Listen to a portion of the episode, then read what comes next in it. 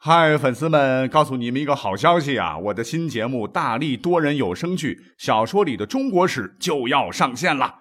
想要了解新节目或者跟我互动聊天，赶快来加入 VIP 粉丝群，入群二维码就在本期节目的声音简介中。你也可以添加我的小号，拼音大历史加幺零幺 D A L I S H I 幺零幺，然后拉您入群，我在那儿等你。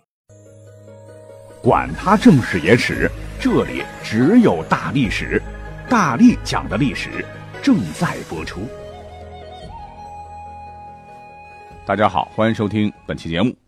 我今天呢玩了一个游戏啊，单机的啊，遇到了一个大 bug 啊，于是我就这么一琢磨啊，历史嘛，波谲云诡啊，那么多的英雄，哎，我们就不能遴选出一些堪称 bug 级的历史人物来讲讲吗？答案是 yes。马上呢，我们今天就要拎出几个来给各位说一说。第一位，为啥说他是大 bug 呢？啊，因为他呢没用朝廷的一兵一卒啊，只靠着三十六个人的班底就完成了征服西域三十六国的壮举，平均一个人一个国家呀，还击败了当时中亚第一强国贵霜帝国。因为太超现实了哈，以至于史学家都认为。中国几千年历史上，哎，就出了他这么一个啊，完成了这样的军事奇迹。那这个人呢，不是别人啊，正是写下“沿街精炼，世甚该密”《汉书》的班固和女性史学家、文学家班昭的哥哥班超。哈，为什么要这么介绍啊？因为这一家子历史上都太牛了哈，不服不行。话说公元七十三年啊。班超呢，跟随东汉名将叫窦固北伐匈奴，小伙子能力很强啊，很受上司赏识，于是呢，被委以重任出使西域。当时啊，距离张骞出使西域，打通丝绸之路，已经两百多年过去了啊。西域诸国当时因为各种原因呢，与中央的汉王朝没有联系，是被北匈奴所控制。啊，北匈奴。在得到了西域的人力物力以后，实力大增啊，屡次进犯河西诸郡，使得边地人民是不堪其苦，啊，可以这么说，西域当时的形势极为复杂凶险，那出使西域无异于是九死一生啊。但是呢，我们的主人公班超不怕啊，经过准备，就带领着三十六个精壮的汉子啊，向西域出发了。那他们要出使的国家呢，就是今天新疆罗布泊西南一带的。鄯善国，说起鄯善国啊，这可是一个传统西域大国哈，对大汉相对中立，是班超此行必须要团结到的对象。等到他们三十七个人呢到达鄯善国之后呢，鄯善王问清班超来意啊，刚开始呢态度还不错啊，让他们住星级宾馆，大鱼大肉招呼着哈，歌姬美妾伺候着。可是不久之后啊，他突然是改变态度。啊，也没有人来宾馆陪同了也没有人嘘寒问暖了，问他们啥事儿吧，态度也变得很傲慢。那这让班超感觉情况可能有变啊，于是呢，找来一个招待，冷不丁的说：“匈奴使节都来了好几天，现在在哪儿呢？”啊，你们都知道了。对方吃了一惊啊，完全被唬住啊，就把到来的匈奴使者的情况全说了。班超一听啊，脸一沉。果不出所料啊，事态严重了哈！于是赶紧把三十六个部下召集起来，干嘛呢？喝酒。看到大家伙都喝的是面红耳赤的时候啊，这是班超故意愤怒的说：“各位，你们可能还不知道啊，咱们现在身处绝境了。”嗯，大家伙一听这话啊，酒都醒了一半。兄弟们，咱们这次出使西域啊，无非是想建功立业。可是现在，比咱们多几倍的北匈奴使者前两天已经到了，哎，你们也感觉不对了吧？哈，鄯善王对我们现在的态度不比以前是以礼相待喽。如果鄯善王彻底变脸，把我们绑送到北匈奴去，那我们不就成了豺狼口中的肉，死无葬身之地了吗？啊，伙计们，你们看怎么办？咋办啊？能咋办？大伙顿时齐声道。没有退路了啊！是生是死由您决定吧。这班超一瞅啊，激将法挺奏效，就说道：“不入虎穴，焉得虎子？我们不妨趁夜用火攻乱其心智。他们不知道咱们多少人呐，一定会感到害怕。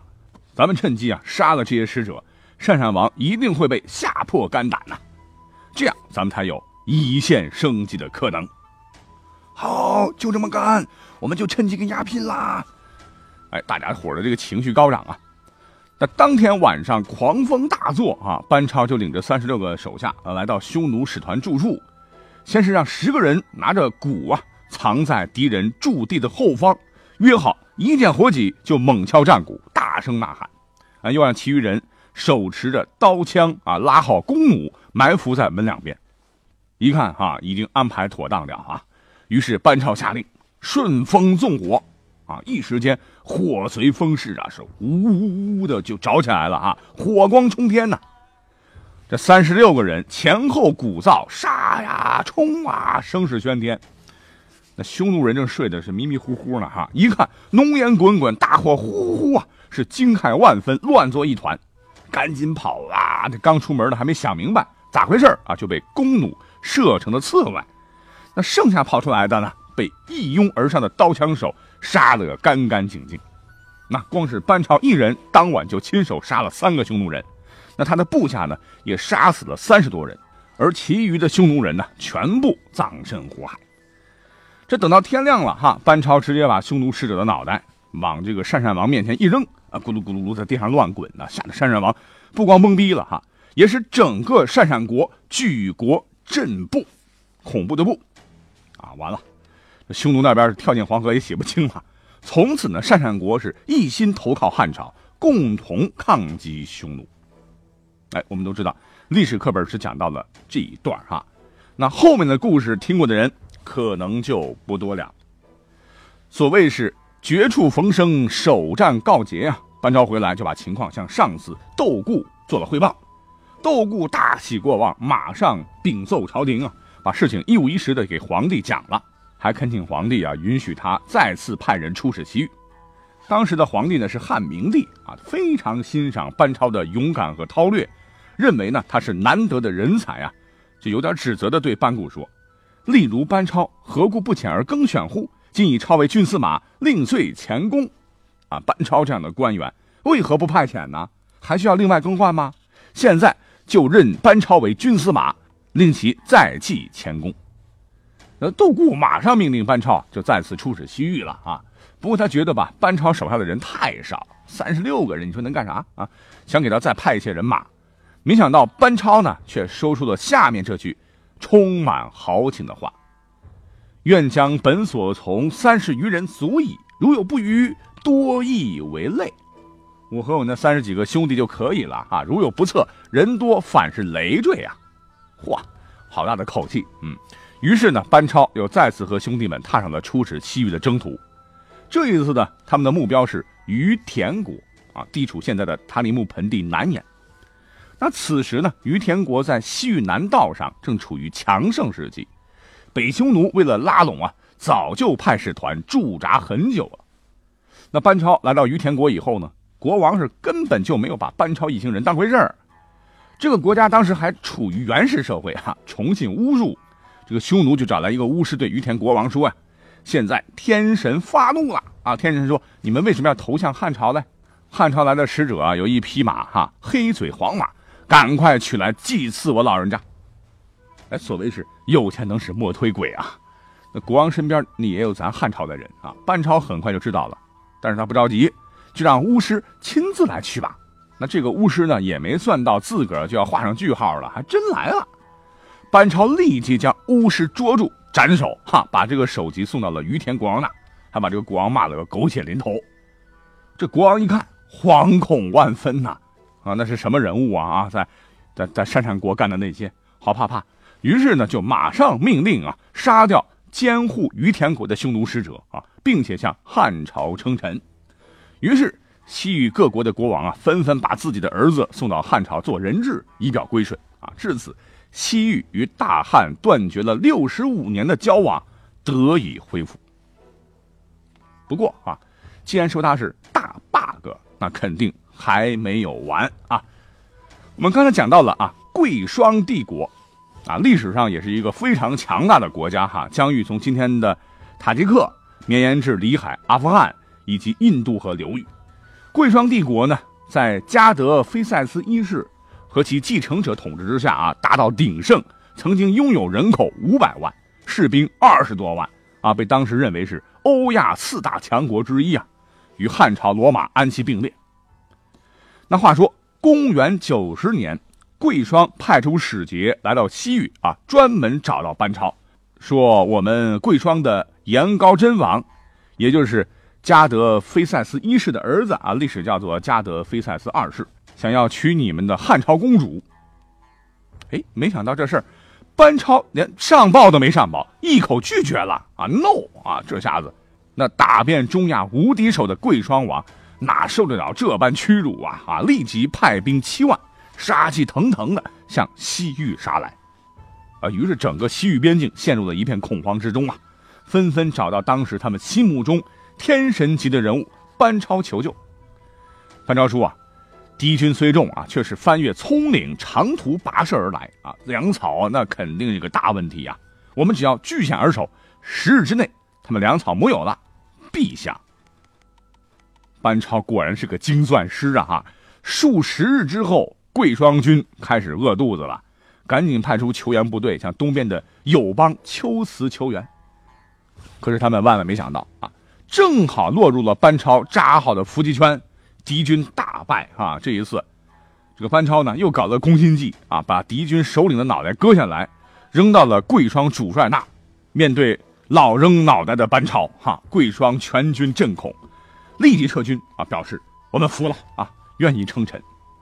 自此以后呢，欧亚四大强国之一的贵霜帝国是年年向东汉王朝进贡，班超的威名啊啊，由此也是威震数千里呀。连龟兹国啊这样的一个仇汉的国家啊，被迫也是认罪归降。那话说，在公元九十四年啊，趁热打铁的班超啊，是调集龟兹、鄯善等八国联军，一共七万多人。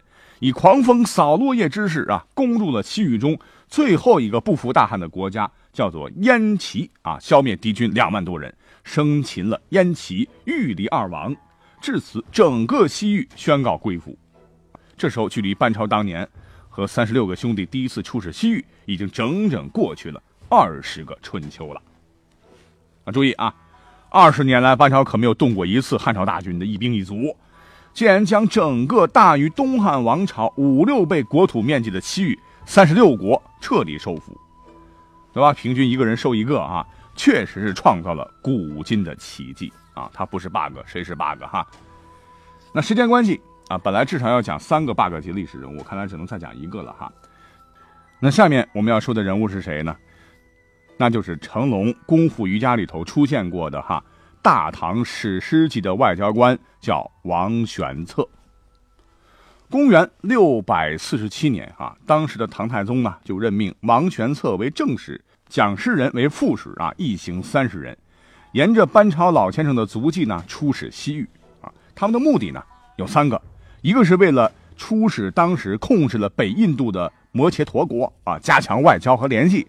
第二个呢是要拜会吐蕃王松赞干布啊，第三个就是看看文成公主。可是啊，他们不知道哈，远在千里之外的摩羯陀国对唐友好的希拉迪提亚国王已经去世了啊，取而代之的呢是刚刚篡位的大臣叫阿尔丘纳，他本人对唐朝非常不友善呐啊，听说大唐使节入境了，就派了两千人马半路伏击。可怜整个使团呐，除了王玄策、蒋师仁外。都被杀了啊！两个兄弟是难兄难弟啊，被擒扣押。后来呢，王玄策和蒋师仁是寻机逃脱，就发誓要一雪使者被杀之耻啊！这两个人当时的行为真的是有点匪夷所思啊！啊，坚决不回大唐搬救兵，反而是策马北上，渡过了甘地斯河和新都斯坦平原，是一口气啊来到了喜马拉雅山脉脚下的尼泊尔。哈，与当时尼泊尔的阿姆修瓦尔曼王来谈判，以吐蕃王松赞干布的名义啊，要向尼泊尔借得七千骑兵。啊，这对一个小国来说，七千已经不少了哈。因为这个尼泊尔王呢，啊，一个是畏惧大唐国威啊，啊，一个是被王玄策一张嘴啊忽悠的是头晕眼花啊，他竟然同意了啊。这还不行，王玄策还矫招啊，就是以李世民的名义啊，向邻近的大唐藩属国借兵啊，外加松赞干布派来的一千名精锐骑兵啊，人马总数接近一万。然后自令为总管，命蒋师仁为先锋，直扑摩羯陀国。这一路上，大军是凯歌高唱，一直杀到了二求那的老巢，叫查伯和罗城外。这王玄策和成龙电影里演的不一样啊，他不是个将军，不是个武将，是个文弱书生啊。但是足智多谋，用火牛阵呢，一仗就击溃了二求那的数万项军。二求那大惊啊啊，守城不出。哎，不出来没关系啊。又是云梯啦，又是抛石机啦，又是火攻，狠攻数月，在公元六百四十八年攻破了察伯和罗城，斩杀敌军将三千。敌人逃跑的时候呢，溺水的就有一万人啊，临了还俘虏了对方一万一千人。阿尔求那很狼狈啊，被迫逃回中部。据推断呢，当时他的总兵力至少有三万啊。王玄策是以少数之兵获得大胜。而且呢，还是在异国啊，并以异国之兵得胜，实属不易。哎，不行啊，气还没发完啊！王玄策是继续追击啊，又把二求那啊赶到了东印度，向当时的狮鹫魔王求援。王玄策这边呢，又用分兵之计啊，引诱二求那带领的援军上钩，是一举全歼，还活捉了二求那，余众尽坑杀。最后呢，二求那的妻子拥兵数万据守的。朝前突围城也被攻破，远近城邑望风而降，国家灭了啊！那这边呢？罗鸠魔王一看吓坏了哈，赶紧献出牛啊，数万头，财宝金银那一大堆啊，向王玄策谢罪，表示臣服。王玄策这才罢兵回朝述职啊，同时将阿尔求那啊身披枷锁啊带回长安。这李世民得知自己的手下在外边这么争气呀！自然是惊喜不已啊！立即给王玄策连升两级，册封他为朝散大夫啊，并举行了隆重的仪式，押着阿尔求那献俘于太庙。哎，说起来挺神奇的啊！如果说班超大人当年是弃文从戎，不费本国一兵一卒，击败贵霜，降服西域诸国，功劳很大。哎，那么历史上能以文官的身份啊，不用本国一兵一卒灭掉一个国家。这功绩上虽然不如班超啊，那那也算是开了挂的哈 bug 级的神人一位啊，历史上绝无第二人。好，时间关系呢，第三个 bug 级的人物的故事就只能含泪咔掉了哈。不过我之前简要提过他啊，那就是曾经击败了西方十字军和西亚阿拉伯人的汉人名将郭侃。那有兴趣的朋友可以找找这位神人的资料啊，说不定一定还会有机会再专门讲讲他的故事。好，感谢收听本期节目，我们下期再会。